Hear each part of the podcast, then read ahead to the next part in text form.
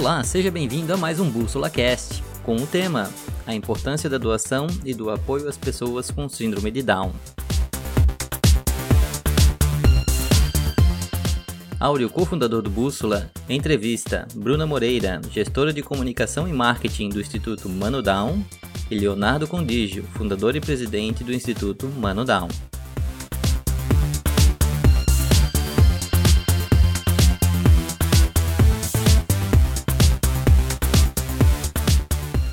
Fique agora com a entrevista.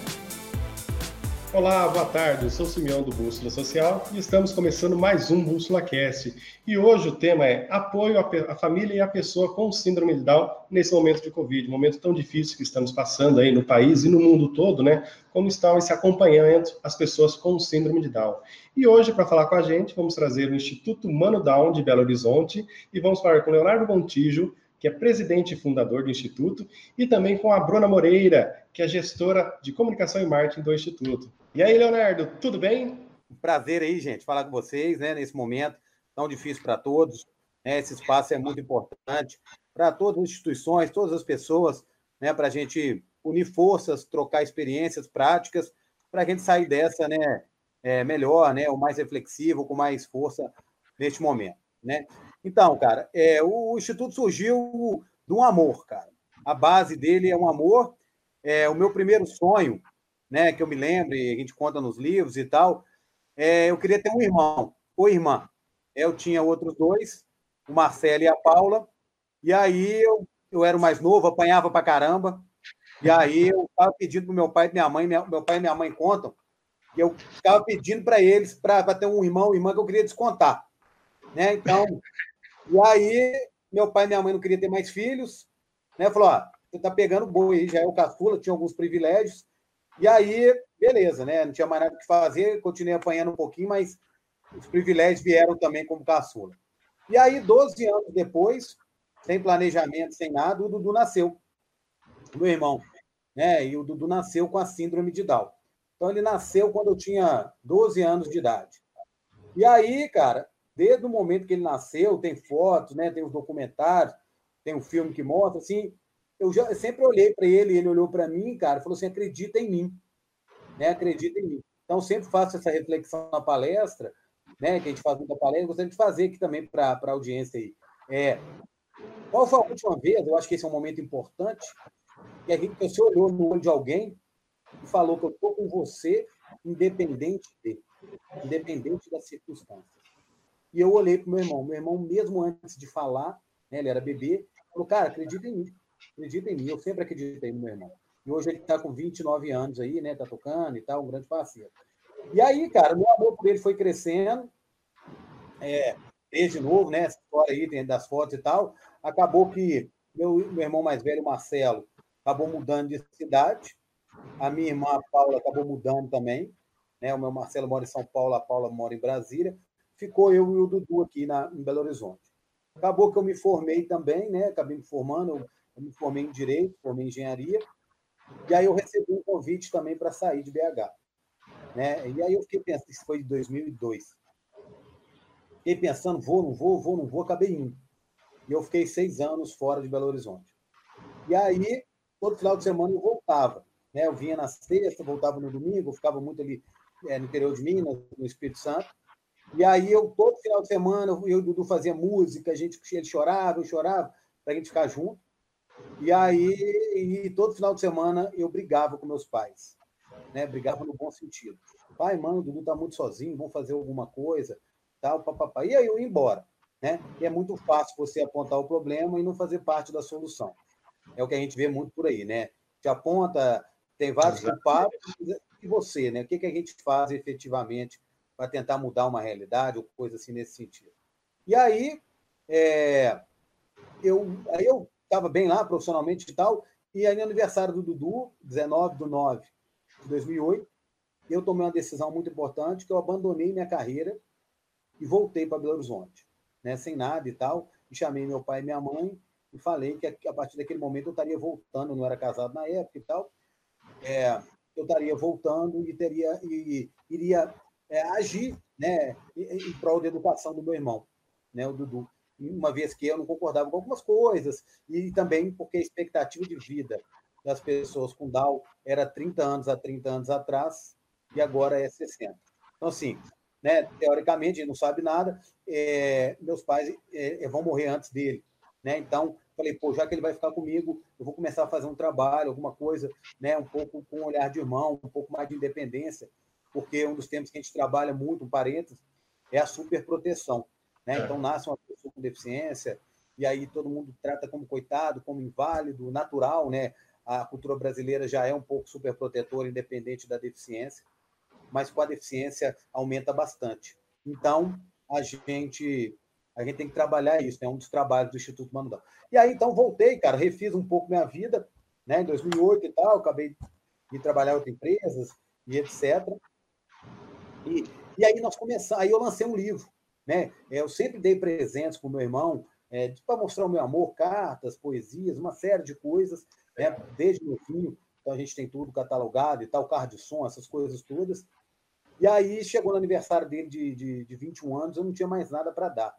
Falei, cara, tem que fazer alguma coisa diferente. Foi quando eu escrevi o primeiro livro, né, que conta um pouco da nossa história. Era um presente despretensioso para o meu irmão, é, que chama Mano Dal, Relatos de um Irmão Apaixonado. E aí era para ser surpresa e tal, foi no aniversário dele, e o livro deu uma legal. repercussão muito bacana. E aí a gente começou a trabalhar, as pessoas falaram, pô, que legal a história de vocês, por que vocês não fazem mais coisas? Então, o, o projeto Mano Dal, que é hoje Instituto, a gente fala que ele surgiu oficialmente em né, 2010, vamos dizer assim. Por quê? Aí eu comecei a, a trabalhar com meu irmão essa questão da autonomia, andar sozinho, ir para os shows, né, pegar táxi, pegar hoje Uber, essas coisas. E aí o público, e comecei a levar os amigos dele nessa. Ah, vão para o Mineirão, vão para a boate, vão sair de casa, os jovens e adultos com deficiência intelectual. E aí, beleza. Então, aí, enquanto isso, eu fui refazendo minha vida, fui trabalhar numa consultoria, fui lecionar, e tal, e aos final de semana tocava esse, esse projeto, era projeto Manudal, e o público até então era só jovens e adultos, os amigos do meu irmão.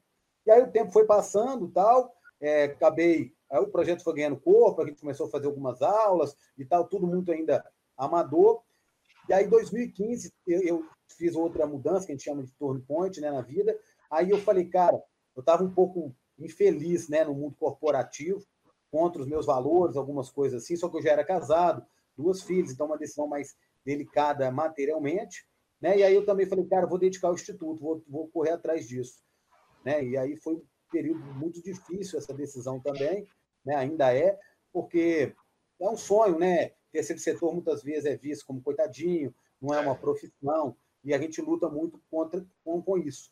Né? Um dos pontos que a gente luta muito no Instituto, a Bruna vai comentar também, é essa questão é, da profissionalização do terceiro setor, né? Como que a gente precisa remunerar as pessoas, ter pessoas é, profissionais, pessoas que dedicam efetivamente à causa, e não apenas um passatempo. E aí, então, em 2015, nós formalizamos efetivamente o Instituto Manudal, né, CNPJ e tudo, e aí nós começamos. Começamos um pouco amador, aí era, a dedicação já era total, é, e a gente fala sempre, a gente começou muito com um mindset de uma mentalidade de qualquer coisa serve. Né? A pessoa chegava lá, doava um sapato furado, a pessoa uhum. chegava lá, ia falar que ia dar uma aula de capoeira e no outro dia ir embora, porque aquela coisa, né? Muito amador, muito voluntário, a pessoa tem que pagar as contas dela. Né? É. É e foi quando, em 2017, né, a gente. É, eu estava naquele dilema, dois anos batalhando para caramba e tal. E aí um, um, amigo meu, Camilo, ele, ele era executivo de empresa, é executivo de empresa e tal, e ele estava fazendo um curso na Suíça né, para o MBA na Suíça, e ele ficou impactado, ele gostou muito das disciplinas lá, e a maioria delas tocavam no ponto da responsabilidade social. Ou seja, né, você gera um impacto, o que, é que você vai fazer para a sociedade? Né? A gente tem mania, né? Eu até falo nisso em algumas aulas, algumas coisas. A, a negociação tem que ser, não é só ganha-ganha. É ganha para um, ganha para o outro e ganha a sociedade. Né? A sociedade tem que ganhar também na, nas relações, né? É, dentro do tripé lá econômico, social, ambiental. E aí o Camilo via muito meu trabalho e tal, falou, pô, Léo, é, eu era muito sozinho nessa época, né? Depois eu vou chegar aí na equipe, que hoje é uma equipe espetacular aí do Instituto. E aí ele falou, pô, cara, eu seu trabalho, essa luta, cara, você precisa dar uma parada e tal, vamos profissionalizar isso. e ele pediu permissão para implementar a metodologia que ele estudou lá na Suíça para a gente. Então, nós ficamos quatro, cinco meses sentados numa salinha, planejando o que é hoje o Instituto. Né? E aí sim o Instituto teve uma sede e tal. Então, a partir de 2017, nós mudamos completamente a, a estratégia do Instituto, passamos para ser uma ONG de excelência, né? e a parte de comunicação, a parte de captação de recursos é uma das áreas super importantes desse processo, né? que a Tina vai, vai poder pormenorizar aí.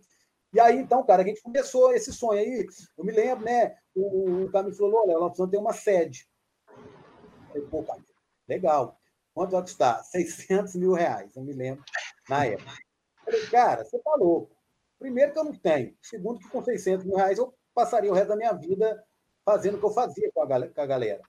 Mas não, né? E aí foi grande, grande mudança assim, nossa do, do, da cultura, né? Não, peraí, por que, que as pessoas com deficiência têm que ter um espaço feito? Por que, que, por que, que eu recebo relatório das minhas filhas na escola e as pessoas com deficiência não recebem?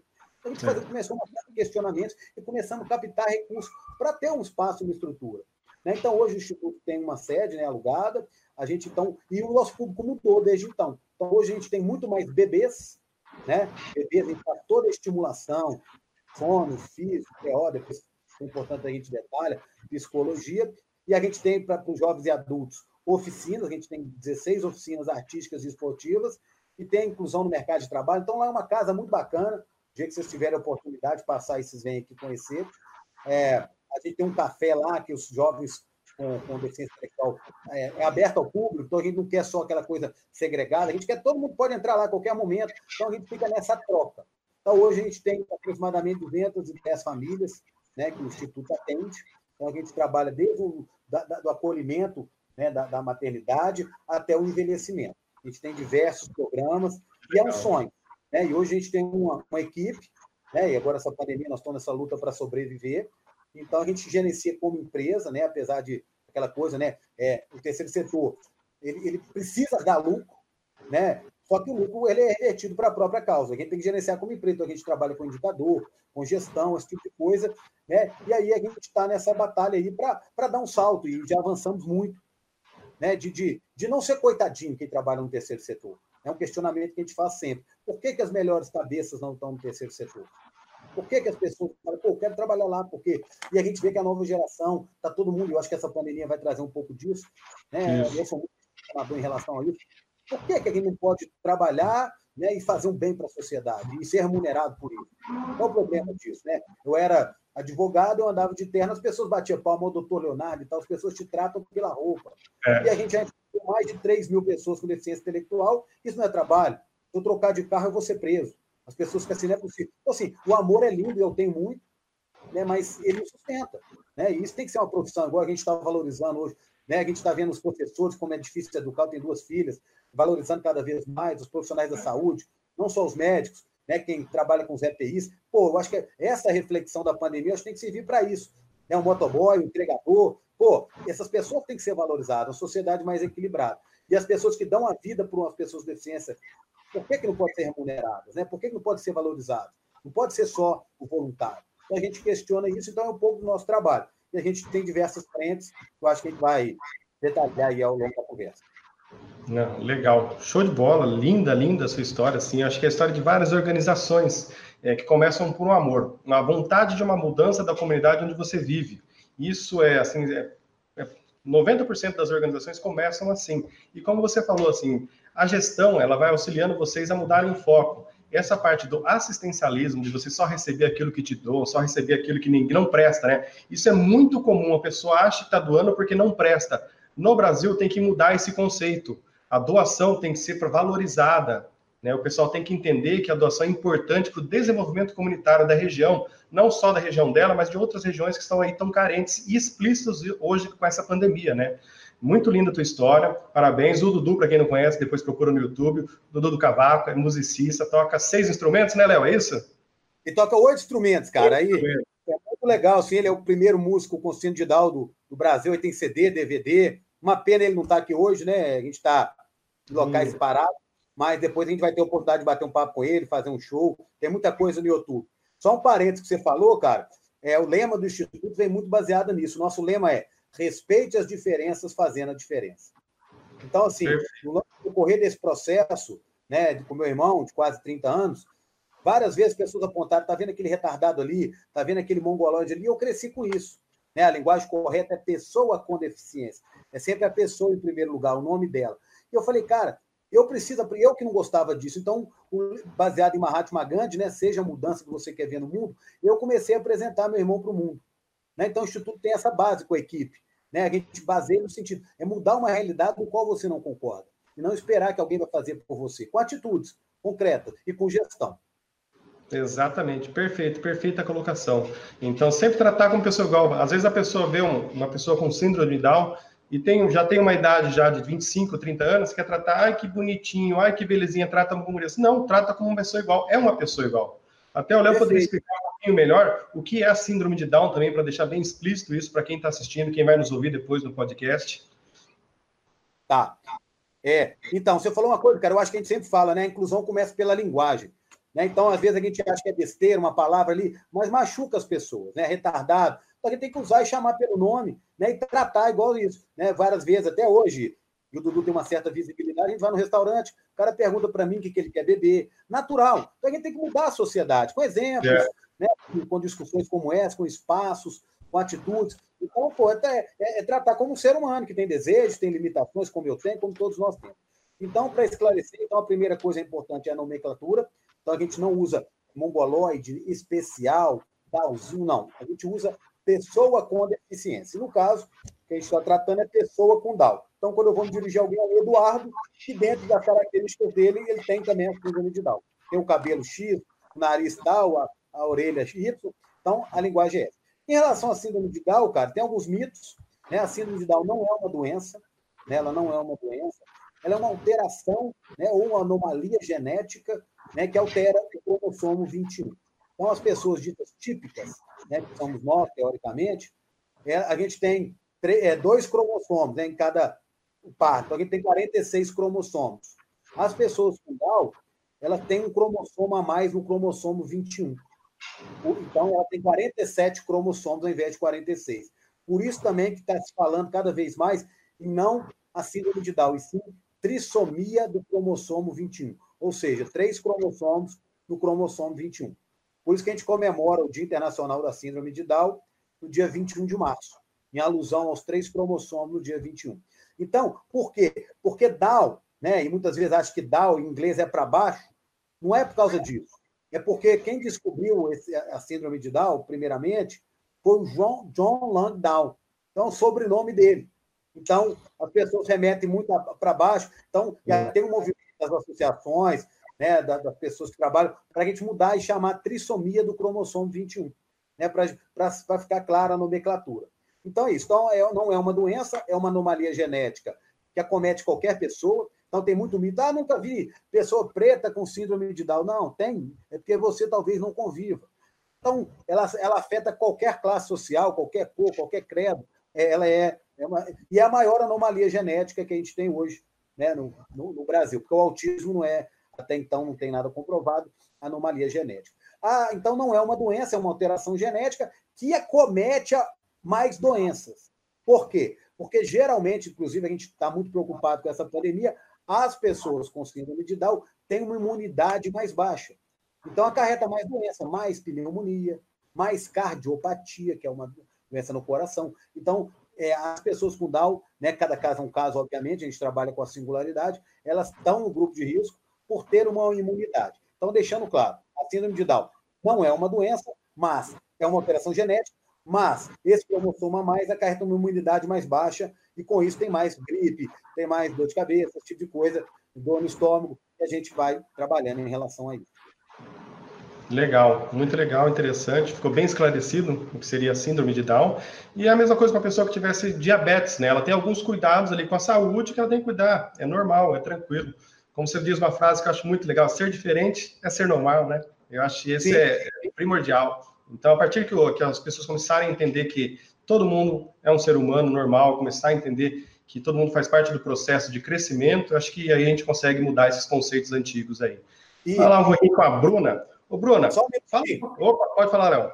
Para complementar, e é uma discussão muito grande, cara, aproveitando a pandemia, porque para nós, né, a Bruna vai falar, toda vida importa.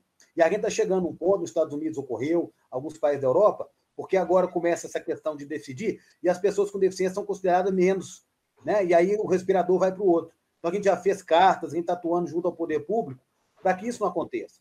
Porque toda a vida é. importa. Não é porque você tem sindidal ou qualquer deficiência que sua vida não vale mais. Porque todo mundo ensina e todo mundo aprende. Então, acho que a gente precisa aprender isso, né? É to... E todo mundo está sujeito a ter uma deficiência. Né? Todo... Então, é só para ressaltar isso. Nessa pandemia, a gente está fazendo um movimento muito grande para que as pessoas com deficiência, em geral, não só síndrome de Down, não sejam tratadas como ser humano com menor. Né? Não se mede um ser humano pela produtividade que ele traz. Né? E quantas vidas ele já tocou, pelo olhar, como ele muda o ambiente. Então, a gente tem que valorizar isso nesse, nesse momento Exatamente. Também. Não só também a deficiência, como classe social, né? Como fator, o local onde mora. Ninguém tem que ser deixado de lado, todo mundo tem que ser incluído, né? Em todas as políticas públicas desse país e do mundo todo. Mas vamos lá, então, Bruna, fala um pouquinho dos serviços e programas aí do Instituto Manudal. Eu gosto muito do termo que vocês utilizam, da, da metodologia do desenvolvimento potencializado. Conta para nós como ele funciona, esse acompanhamento, todas essas oficinas. Boa tarde, pessoal. Prazer estar aqui. É, bom, já acompanho o Léo nessa jornada há muitos anos, acompanhei um pouco de toda a criação do, Instituto. Em 2017, como ele disse, o Instituto passou por um processo de profissionalização, dessa profissionalização foi é, instituído o Programa de Desenvolvimento Potencializado. Era abarcar todas as fases de desenvolvimento das pessoas com síndrome de Down também as famílias nesse processo, né? Desde o acolhimento da família, que vai na maternidade, ou quando a mãe tem a desconfiança, é, passando pela parte de intervenção precoce, que são os atendimentos de saúde, de fisioterapia, e terapia ocupacional, a parte das oficinas culturais e esportivas para os jovens e adultos, a parte de inclusão escolar para as crianças e a parte de inclusão no mercado de trabalho. Gente tenta, né, desde a da descoberta até o envelhecimento saudável, abarcar as fases de desenvolvimento das pessoas com síndrome de Down, e hoje a gente atende também pessoas com outras deficiências intelectuais. Que legal. É um trabalho interessantíssimo, aí, quando a gente estava conversando antes, né, que o Léo também comentou, acompanhamento também desde a família, quando recebe a notícia, né, que vai ter um filho aí com síndrome de Down, e depois faz todo esse acompanhamento. E assim, a gente sabe que vocês, é, e todas as, as, organizações que trabalham com, com portadores, né, com, desculpa, com pessoas com síndrome de Down, tem uma gama de, de, de não só de oficinas, mas de profissionais da área de saúde para que esse desenvolvimento ele ocorra contínuo, né? Desde quando é criança até a inserção no mercado de trabalho. Então, eu queria comentar, perguntar para você agora como funciona esse acompanhamento, quais os profissionais que vocês têm aí no Instituto que realizam esses, é, é, não só as oficinas, mas como também os acompanhamentos e os atendimentos. É, na parte de saúde, tem os é, fisioterapeuta, fonoaudiólogo, terapeuta ocupacional. É, temos na, na, parte das oficinas os educadores, sempre com acompanhamento de psicólogos, né? E todo o trabalho que eles fazem, eles têm como foco o desenvolvimento. Então, não é uma oficina só de dança ou uma oficina só de capoeira. Por trás existe toda uma metodologia de acompanhamento, de avaliação, de retorno, sempre pensando na, na individualidade da pessoa. E na parte da, da, da, inclusão no mercado de trabalho, também o, trabalho com profissionais é, especializados em, em, inclusão, né, e, e também psicólogos.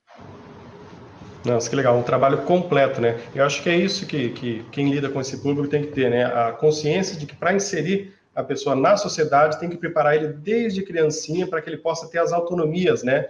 E, e, aí começar a caminhar por si só. É, e tem uma parte também, a, a inclusão escolar, ela conta com uma equipe multidisciplinar, que vai desde o pedagogo, o psicólogo, até o terapeuta ocupacional. Então, é, é um, é um trabalho muito bacana que é feito, com esse acompanhamento, com essa visão que é multidisciplinar. Não, que legal. Parabéns, parabéns, professor.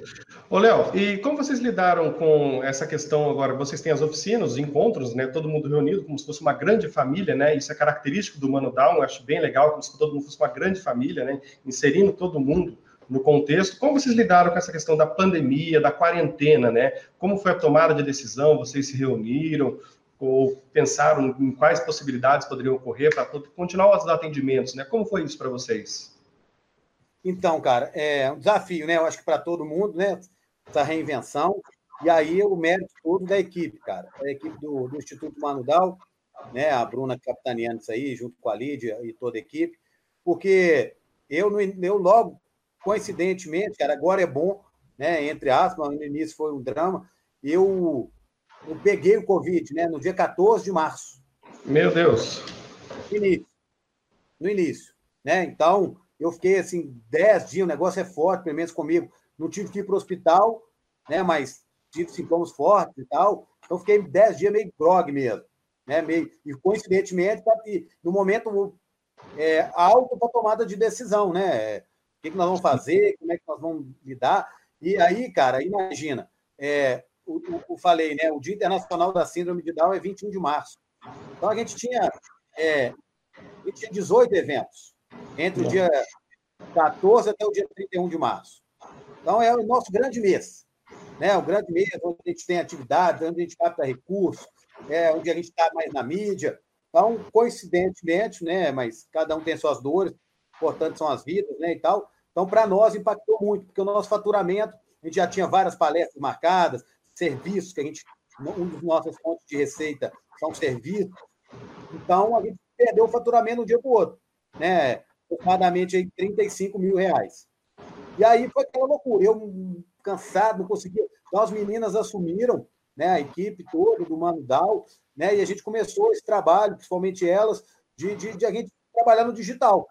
Né? A gente ah. começava Então, em uma semana, né, o, a gente fizer treinamento da plataforma, envolver as famílias. Então, hoje, todas as nossas atividades, né, vamos dizer assim, 80% estão ocorrendo. Né? Então, bom, né? então tem os atendimentos clínicos que a Bruna citou, fono, físio, TO, né? então está sendo online. Então, cada terapeuta entra em contato com a família, a gente vai monitorando e tal, e continua para não perder essa estimulação. Por quê? Por que, que a gente faz isso? Né? Por que, que o Instituto o trabalho hoje com bebês, principalmente? Porque a geração do meu irmão ela foi muito mal formada. Tiveram poucas oportunidades. Até porque era outra época, outra outro conhecimento científico. Né? Era difícil encontrar pessoa com Down na sociedade. Né? Hoje tem rede social, uma série de coisas. Então, a gente precisa estimular, porque as pessoas com Down, em sua maioria, são hipotônicas, ou seja, são mais clássicas. A gente tem que estimular, então a FISO trabalha a fome para organizar a fala e começar né, a, a dedicar a terapia ocupacional para atividades da vida diária, movimento de pinça, desenhar, pegar. Então, isso é muito importante, porque a janela de desenvolvimento, qualquer ser humano, né, já, a ciência já mostra, é de zero, no máximo, sete anos. Então, hoje a gente faz, a gente chama de intervenção precoce. Ou seja, é começar desde bebê, porque uhum. talvez a gente uma série de coisas. Então, a gente está mantendo isso, né? Então, a gente conseguiu, com as terapeutas, plataforma, a equipe toda do Mano Dal, reinventou e está tendo todos os atendimentos online, todos. 100%. Em relação aos jovens e adultos, né, e, com deficiência, a gente não trabalha, né, igual a, a Bruna ressaltou aí, a gente não trabalha só com síndrome de Down. A gente trabalha com várias deficiências e qualquer pessoa. Né? O Mano Down é aberto e o nosso sonho é que todo mundo conviva junto, né? que a gente tem vários aprendizados. E aí, então, hoje a gente tem as oficinas estão acontecendo online também. Então, a gente conseguiu também digitalizar isso. Então, os professores, então está tendo capoeira, é, influência, é, é, influência, tem oficina de influência, é, tem aula de, de, teatro, tem aula de autonomia que a gente faz de culinária, tem vai yoga. Então, todas as nossas oficinas estão sendo é, online também, com adesão dos nossos educantes, que a gente chama. O que a gente não está conseguindo fazer né, é, é, são os eventos. Então, a gente faz muito evento, a gente capacita muito escolas, a gente vai nos locais, a gente está começando esse trabalho também com as escolas, porque é um tema muito importante, se me permite, porque o nosso principal bandeira do Instituto é educação inclusiva, é todo mundo crescer com todo mundo. Eu falo sempre, antes do meu irmão, eu enxergava as pessoas com deficiência, e como que isso fez mal, né? e como que hoje eu incentivo as minhas filhas a conviver com a diversidade, porque a vida é diversidade. Então, as escolas lançaram essa questão também, tiveram que se reinventar, como todos, e estão lançando a EAD. Só que ninguém adaptou o material. Não tem ninguém fazendo isso. ó, tem uma letra maior, tem um profissional de apoio, as pessoas com Down precisam de um tempo menor de concentração. Então, ninguém está pensando nisso. Então, a gente está também lutando né, e se colocando à disposição das escolas para isso. Então, nossos eventos pararam, que são palestras, shows, né, a gente tem garçons com deficiência, que a gente vai em várias festas, os nossos próprios eventos, que acontece que a gente não conseguiu né, até então digitalizar. Então, a gente está fazendo muita live né, para substituir isso, dando força para as mães. Então, a gente tem um, o grupo A Roda de Conversa também. A Lídia, a psicóloga coordenadora lá, também está tocando isso né, com, muito, muito bem. E estamos nessa, cara. Então, sim, o nosso grande dilema, então a gente conseguiu, nessa primeira fase, acalmar, né, nessa questão de não manter, não perder o vínculo, mas a questão agora é sobrevivência financeira, né, porque a gente perdeu nosso faturamento, quase todo, né, de eventos, e aí a gente está nessa busca aí de soluções, de alternativas, porque a gente não quer né, perder ninguém da equipe, né, que todos são importantes, e a gente está buscando alternativas, caminhos para a gente conseguir sair dessa aí nesse momento.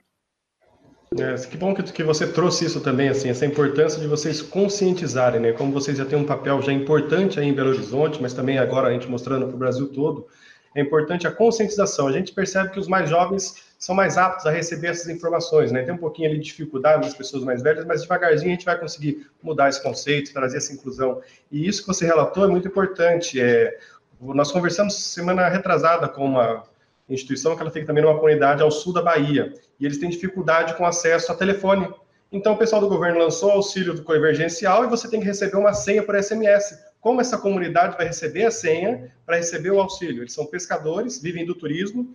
O turismo parou, ele não, ele não pode pescar, ou se ele pescar, ele não vai ter para quem vender. Acabou todo o recurso dele. Como vai chegar esse recurso? Então, assim, acho que as políticas públicas agora, a partir do momento do Covid, acho que já chegou a hora de a gente virar um movimento, né? É, acabou de ficar pingado uma associação aqui, outra ali, acho que os maiores, é, as pessoas mais pensantes têm que se unir e cobrar política pública mais eficiente, que chegue realmente à ponta. Isso é muito importante. Eu acho que essa luta não é só sua, várias instituições passam por isso, né, dessas dificuldades, né? E agora, perdendo a receita, tem que se reinventar como instituição também, né? Tem que trabalhar aí, como pode. E aí entra a importância da área da Bruna, da comunicação e da credibilidade. E, eu, e desculpa, eu esqueci de falar uma das coisas que a gente fez também emergencial, né? Aí para você ver né? Eu acho que isso, para mim, ficou mais claro, né? Eu já estou aqui envolvido em você.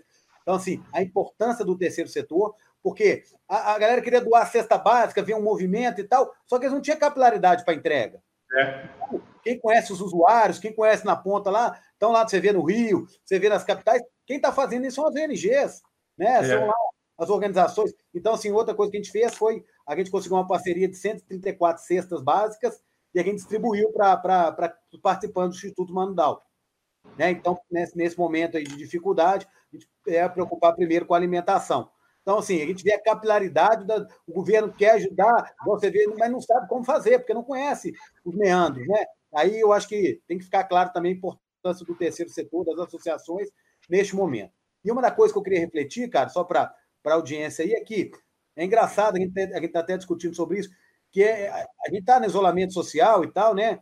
É, todo mundo fala na mesma tempestade, cada um com seu barco, com seus privilégios, mas muitas vezes as pessoas de deficiência intelectual vivem assim constantemente. É, é uma reflexão que a gente tem que estar tá fazendo nesse momento. Ninguém liga, ninguém convida, fica em casa. Então, a gente tá, é bom que passar por essa experiência para ver na pele né, a dificuldade que é viver desse jeito. Uma vida invisível. Exatamente, linda reflexão, acho que é isso mesmo. Agora que tu comentou, ô Bruna, é, a respeito também das doações, dos projetos que vocês têm, hoje vocês têm mais, é, acho que são em torno de 10, né, programas de doações que vocês criaram justamente para tentar passar essas dificuldades, né. Lembro que no começo, quando eu conversei com, comecei a conversar um pouquinho com a Lídia, com a Rafaela, né, eu fiquei muito interessado e achei espetacular o Legado 21. Então, gostaria que você falasse um pouquinho do Legado 21 aí para o pessoal entender como funciona, que é um, eu acho que é um projeto muito legal de captação de recursos e falar um pouquinho dos outros que vocês acabaram criando nesses momentos de necessidade. É, é uma, só um ponto, voltando um pouquinho na fala do Léo, um aspecto que eu acho muito importante falar, tudo o que a gente está conseguindo fazer, é, desde a doação básica até o processo de digitalização né, das nossas oficinas, só está sendo possível porque a gente passou por um processo de profissionalização. E muito importante para uma instituição. Então, a gente conseguiu fazer uma distribuição mais correta das cestas, porque a gente já tinha um CRM, um cadastro de todas as famílias. Tudo bem que foi feita uma atualização, mas sem esse CRM seria mais difícil. é, o próprio processo de digitalização das oficinas. Né? Hoje a gente encontra com uma plataforma da, da Microsoft para compartilhamento de, de, arquivos, de documentos. Tudo isso faz muita diferença né, nesse, nesse trato das informações. E também falar sobre a mobilização da equipe, que foi fundamental E, rapidamente a gente se mobilizou, a gente pesquisou, buscou novas plataformas e, em conjunto, né, é, a gente conseguiu implementar isso. Então, foi um trabalho mesmo de equipe e essa profissionalização nesse processo foi muito importante. É, falando sobre a, a questão das doações, dentro da profissionalização do Instituto, uma coisa que a gente sempre tentou buscar foi a diversidade das formas de captação de recursos. E o programa Legado 21, ele vem dessa, dessa profissionalização a ideia era, primeiro, a gente precisaria ter um programa de doação para ter sustentabilidade financeira, né? então, para a gente ter aquele valor mensal, que é recorrente. E, em segundo momento, a gente não queria uma doação por doação. Pensado num programa em que, ao contribuir com o Instituto, a pessoa tivesse algum retorno é, para a vida dela. E aí a gente buscou programas de parceiros e plataformas né, de, de, parceiros. Então, quando a pessoa ela, ela se insere no Legado 21, ela tem acesso a uma planilha com milhares de, de empresas é, de todo o Brasil em que ela pode ter descontos ali. Que vai desde uma faculdade, um supermercado, uma, uma loja de equipamentos eletrônicos, enfim. Então, muitas vezes ela doa 21 reais, mas o que ela descontos e benefícios é até maior do que ela, que ela doa. Então, foi essa contrapartida que a gente buscou oferecer para as pessoas que estão. Fora isso, a gente tem um programa de apadrinhamento, que é quando a pessoa, ela realmente, ela define apadrinhar uma criança ou um jovem, e aí ela passa a fazer uma doação um pouco mais considerável, mas e ela, e ela faz o acompanhamento do desenvolvimento daquela pessoa. Então, constantemente ela recebe relatórios e, e, e consegue acompanhar a jornada de desenvolvimento. E nesse período, né, depois de feita a apuração da, da, das né, com os eventos, palestras, porque o mês de março é um mês muito importante para o Instituto, a gente fez o lançamento de uma campanha colaborativa. Então, nós precisamos de você. É uma campanha em que as pessoas podem doar é, valores diversos, né, de acordo com, com, com, a capacidade delas nesse momento, que a gente sabe que é difícil, um momento complicado em todos os aspectos para as pessoas, e ela está no ar desde o finalzinho do, do mês de março. E está disponível nas nossas redes, no nosso site. É, o processo de doação é muito simples. É só entrar na plataforma, você escolhe ali o valor que você faz a colaboração.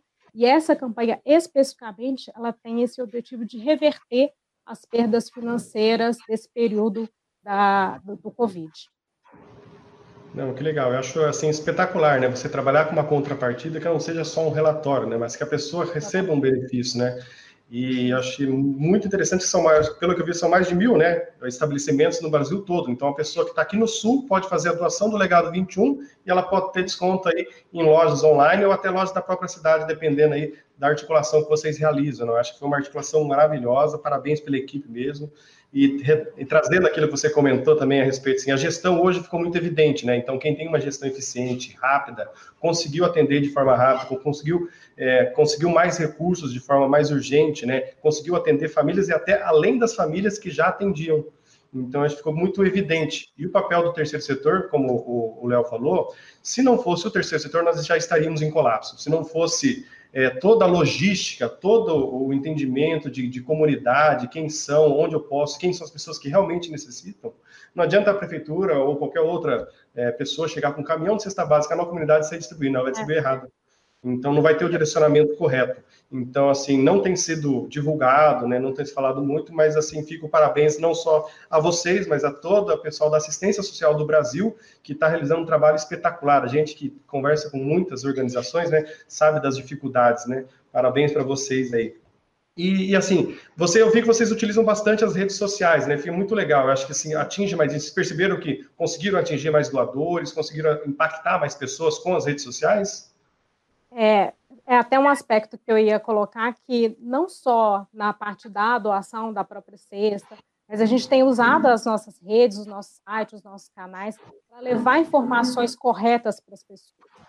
Então, como o Léo mencionou, desde o primeiro momento a gente buscou é, fazer lives, mas sempre tratando assuntos né, atuais, dentro do contexto desse momento, e que fossem importantes para as pessoas.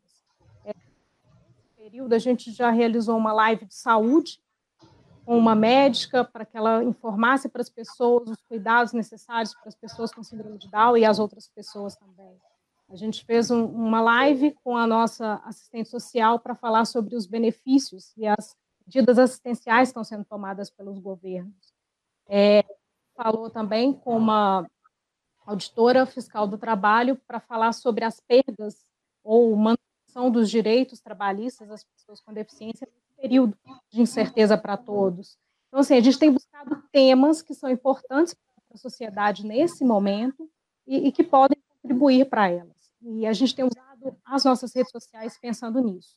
Então, lives, conteúdos, e-books, tudo a gente tem pensado nesse sentido, de trabalhar não, não apenas fazendo uma divulgação simples, mas mostrando as rotinas e levando informações que sejam relevantes para as pessoas.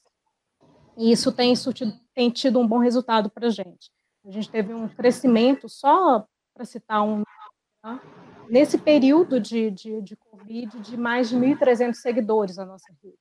Dizer, a gente conseguiu trazer mais pessoas e porque a gente está levando informações que realmente são interessantes para ela, estão contribuindo com elas nesse momento. É interessante. É, até algum tempo atrás a gente tinha uma discussão, né? Até que ponto a tecnologia era benéfica, né? Então o pessoal estava não se comunicando de forma correta, é, deixando de conversar, né? Falar com o vizinho, falar com a mãe, ficava só no celular, né? Mas hoje nós vimos a forma correta de se utilizar a tecnologia a nosso favor, o impacto muito mais rápido que ela gera, né? É. E a responsabilidade também, né? A gente tem uma rede hoje, pensando no Instagram, de 23 mil pessoas, Facebook com mais de 30 mil pessoas. Então, assim, qual a nossa responsabilidade nesse momento com essas pessoas que nos seguem, né? Então, é nesse, nesse sentido que a gente tem, tem tentado contribuir. Não, show de bola. Gente, nossa live está terminando, mas antes de finalizar, eu queria que você, Léo, você, Bruno, deixasse um recado aí para as pessoas que estão nos assistindo, que vão nos assistir, vão nos ouvir. É, desse momento agora, uma mensagem de fé, uma mensagem de alegria, para que possam ter força também, né? Nesse momento tão difícil que estamos vendo. Pode falar, Léo.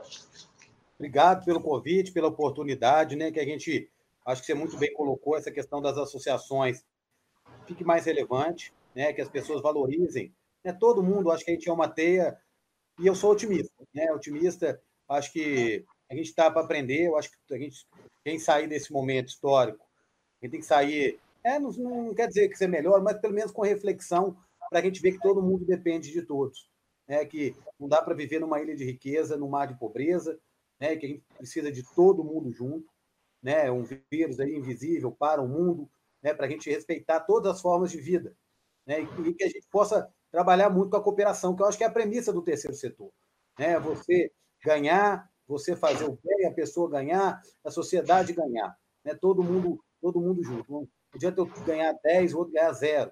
Pô, por que isso? Né? Não dá para a gente doar, seja tempo, energia, cesta básica, atenção, para qualquer pessoa, acho que é uma grande reflexão e a gente vai sair fortalecido. Né? Acredito que né, com essa pandemia o terceiro setor vai ser mais valorizado, as profissões vão ser mais valorizadas.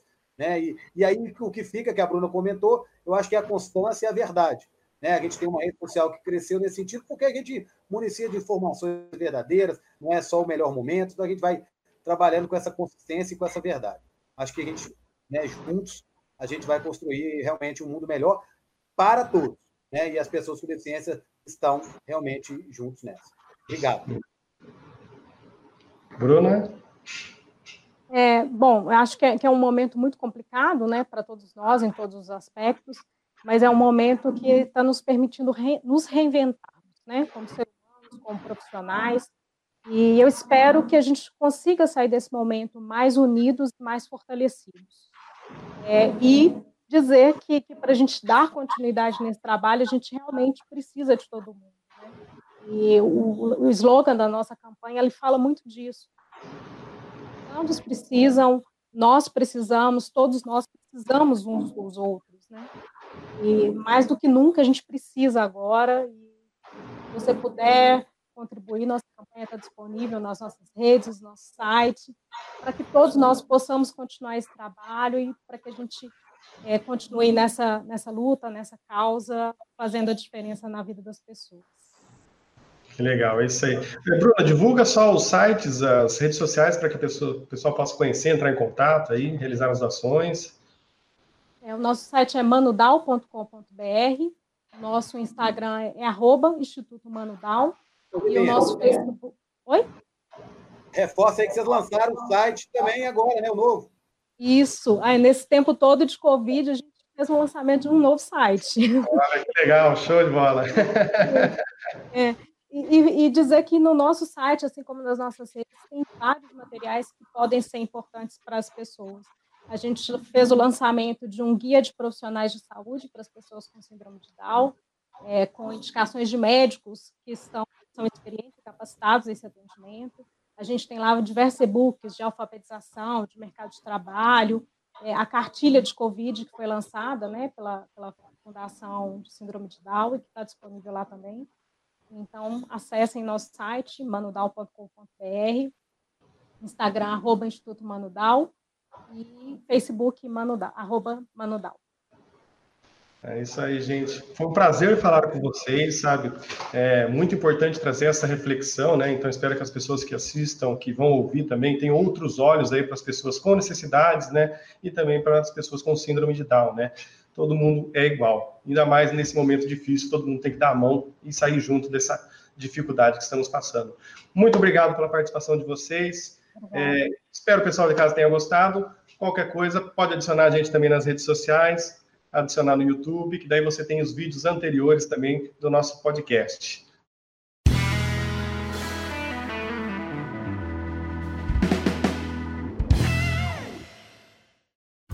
Esse podcast é produzido e realizado por Bússola Social, para ajudar quem ajuda. Para saber mais, acesse bússolasocial.com.br. Edição e mixagem, Fabiano Kraus.